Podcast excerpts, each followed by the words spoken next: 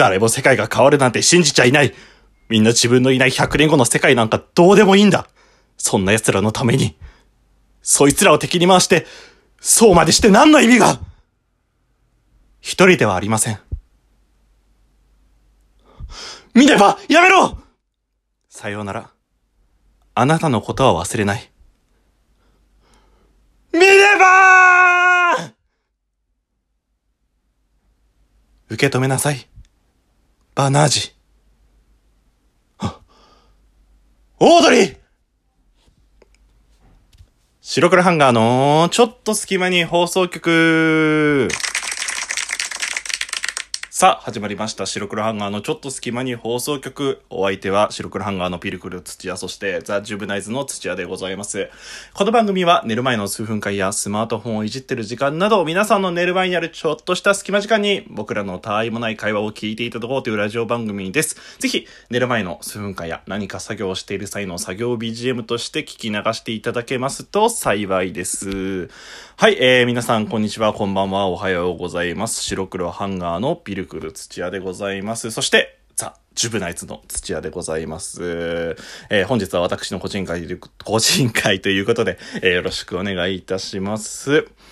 ということで、あのー、まあ、冒頭はね、あの、これが、僕は、これがやりたかっただけなんですよ。わかる人いるのかな？わかる人には、すごくよくわかるネタ。わからない人には、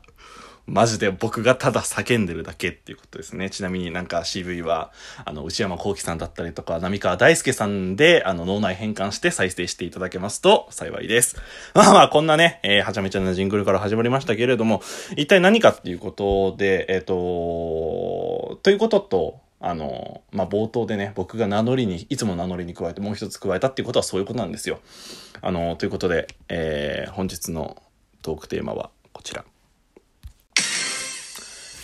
月刊ドハチザー3月号の告知については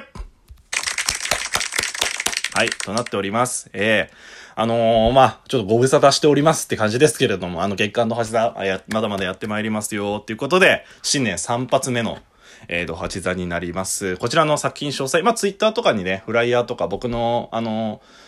ツイッターに書いちゃったツイッターの方でも、あのー、流させていただいてますように、えっ、ー、と、日時が3月20日土曜日に、まあ、ドハチ座の8時なんで、8時から、えー、演劇の方、あのー、放映というか、放送させていただきます。こちらのね、詳細ね、詳しく、まだ喋られてな、喋れてなかったんで、あの、喋っていこうかなと思います。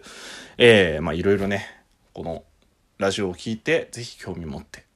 ぜひぜひ、見ていただけたらなと思いますので、よろしくお願いいたします。まあ、一旦、どういうものかって詳細です。はい、まず公演日ですね。大事。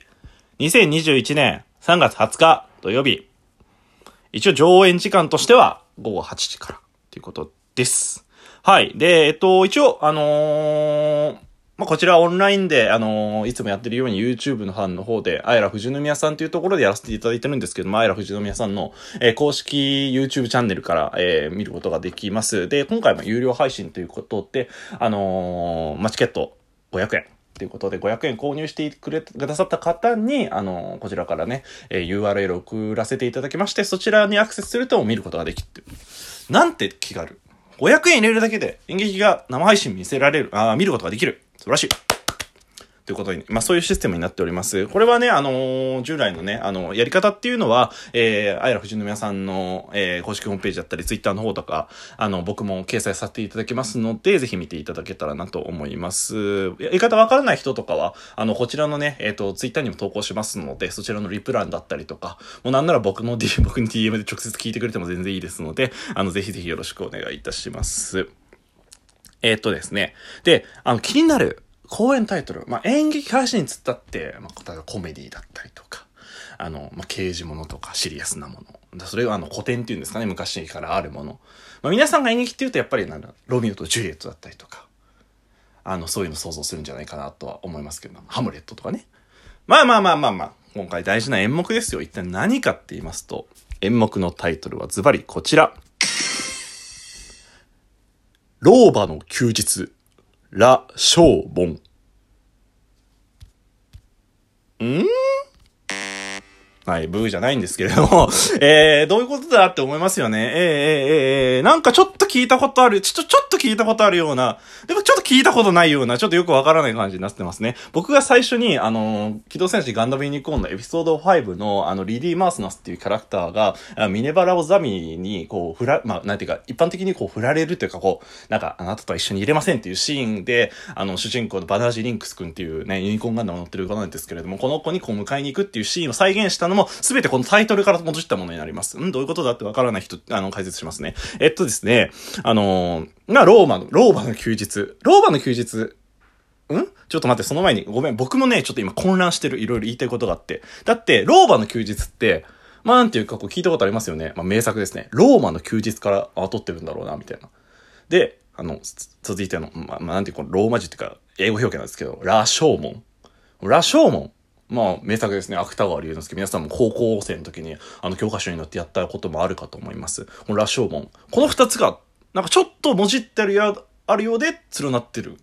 ん？と。なんだこの、モンハンでいう大連続資料クエストみたいなのは、名作の大連続資料クエストみたいなのは、って思うのですけれども、僕もちょっとよくわかんないんですけれども、一旦ちょっと作品の概要というか詳細をお話ししますね。えっと、あのー、まあ、タイトル、老婆の休日、羅生門ということになっておりまして、こちら、あの、出演者はですね、えー、っと、あの、伊東高校演劇部さんが、あのー、演じますね。あのまあ、月刊と橋座で言ったら、あの12月号ですね。12月号の別冊の方で RE 未来は見ないでっていう作品を、まあ、演じた、あの、本当に現役の、あの、高校生たちでございます。高校生たちが、まあ、やる、あの、お芝居ということで、こちらの作演出っていうのを、まあ、伊藤高校演劇部のこと、まあ、我らが主催の加藤武っていう男がね、あの、やりましたっていう感じです。で、原作はもちろん、あの、分かりきってますね。羅生門芥川龍之介ですね。あの、名作ですね。で、えっ、ー、と、このタイトルだけ見て僕も混乱してて、あの、内容も僕はちょっとチラッと見たんですけれど、まず一旦、まあ、何のことか分かんないと思うんで、あの、講演内容をお話しますね。えー一応、これ、フライヤーに書いてある通りです。えー、講演の内容。えー、芥川龍之介の羅生門。オードリー・ヘップバーンのローマの休日。何かの間違いで二つの世界が交錯する。ん？交錯できるのか？タイトル先行、水と油上等。高校演劇、バーリトゥード。伊藤高伊藤高校演劇部新作。ローマの休日、ラ・ショーモン。真実はいつも一つテレテレレ、テレテレレ、テレテレレレ、テレレレ。俺の名前は高校生だ。違う。あの、俺違ったな。も うなんだよ。もうこの、この公演考えたやつ誰だよ。あ、すいません。多分うちの主催です。申し訳ないです。もうなんか、4つぐらい要素になったね。4つに加えて僕がさっきガンダムユニコーン持ってきちゃったからなんかもう5つぐらい要素が加わっちゃってるんですけれども、えっ、ー、と、そういうことでございます。あの、本当に意味わかんないんで僕も結構楽しみです。これらのその名作って呼ばれる、一応原作ってしてるぐらいですから、羅生門がこう、ベースにはあるんでしょうけれども、それにローマの休日をなぜ入れようと思った主催、そして伊藤高校演劇部っていう感じなんですけれども、まあね、あの、そんなカオスなストーリーになってるのではないかなとは思います。僕も、あの、それがそのまま、なんか採用になったかわかんないですけど、ちらっと台本はちょっと読ませてもらったんですよ。えー、関係者ですんで僕も一応。あの、読ませていただいたんですけれど、あの、始まって、え、な、なんでこのタイトルつけたのってなりましたよ。あの、いろいろとね。あの、それぐらいちょっと もうなんかね、僕も言うことが見つからないです。なんか好きに喋ってれば、もうなんか全部、一応作品紹介になるんじゃねえかなっていうぐらいカオスのものになっては いるのかなと思いますけれども、本当になんかま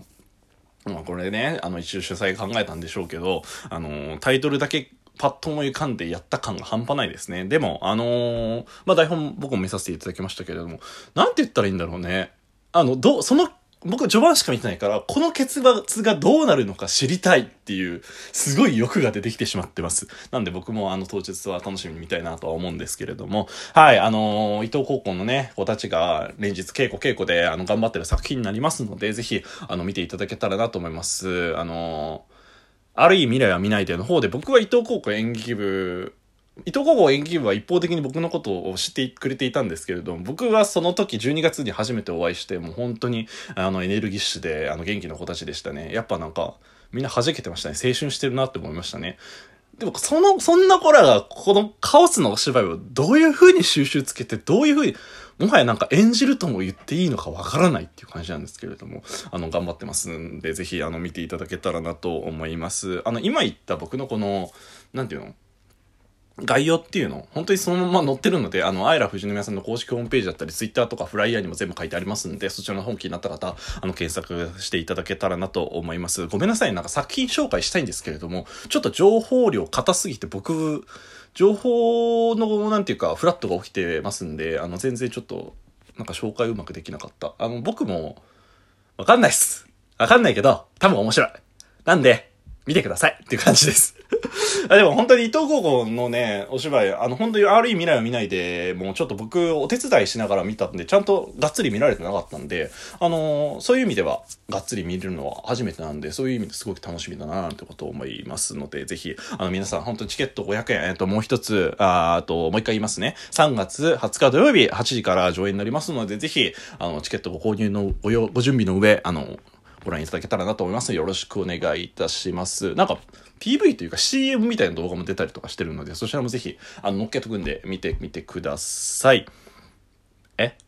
冒頭のあれ何だったのかって。ああ、そうそう、ごめんごめん。あの、これね、一応ね、ネタバレになるんで、ガンダムユニコーンこれから見るっていう人はちょっと見ないでほしいんですけれども、聞かないでほしいんですけれども、一応あの、その、キトシガンダムユニコーンのヒロインがミネバラオザミっていう子なんですけれども、これすごく、なんていうか、偉い方なんですよ。まあ、見つかったらすぐ暗殺されちゃうみたいな感じの子なんで、えっ、ー、と、その子が、こう、主人公と会った時に、とっさに出た、あの、名前が、あの、偽名ですね。こちらが、あの、オードリー・ヘップバーンっていう感じなんですよ。だから、あの、主人公のね、バナージ君はオードリーって言ってたんですね。本名ミネバラオザ、ミミネバラをザビって言います。まあそういうこともあって僕は冒頭のユニコーンガンダム、あの、エピソード5のね、あの、黒いユニコーンって副題がついてるんで、そちらの方をやらせていただきました。はい。ぜひ気になった方、そっちも見てください。概要欄に貼っときます。はい。お相手は白黒ハンガーのピルクルスチアでした。ぜひよろしくお願いします。じゃあねー。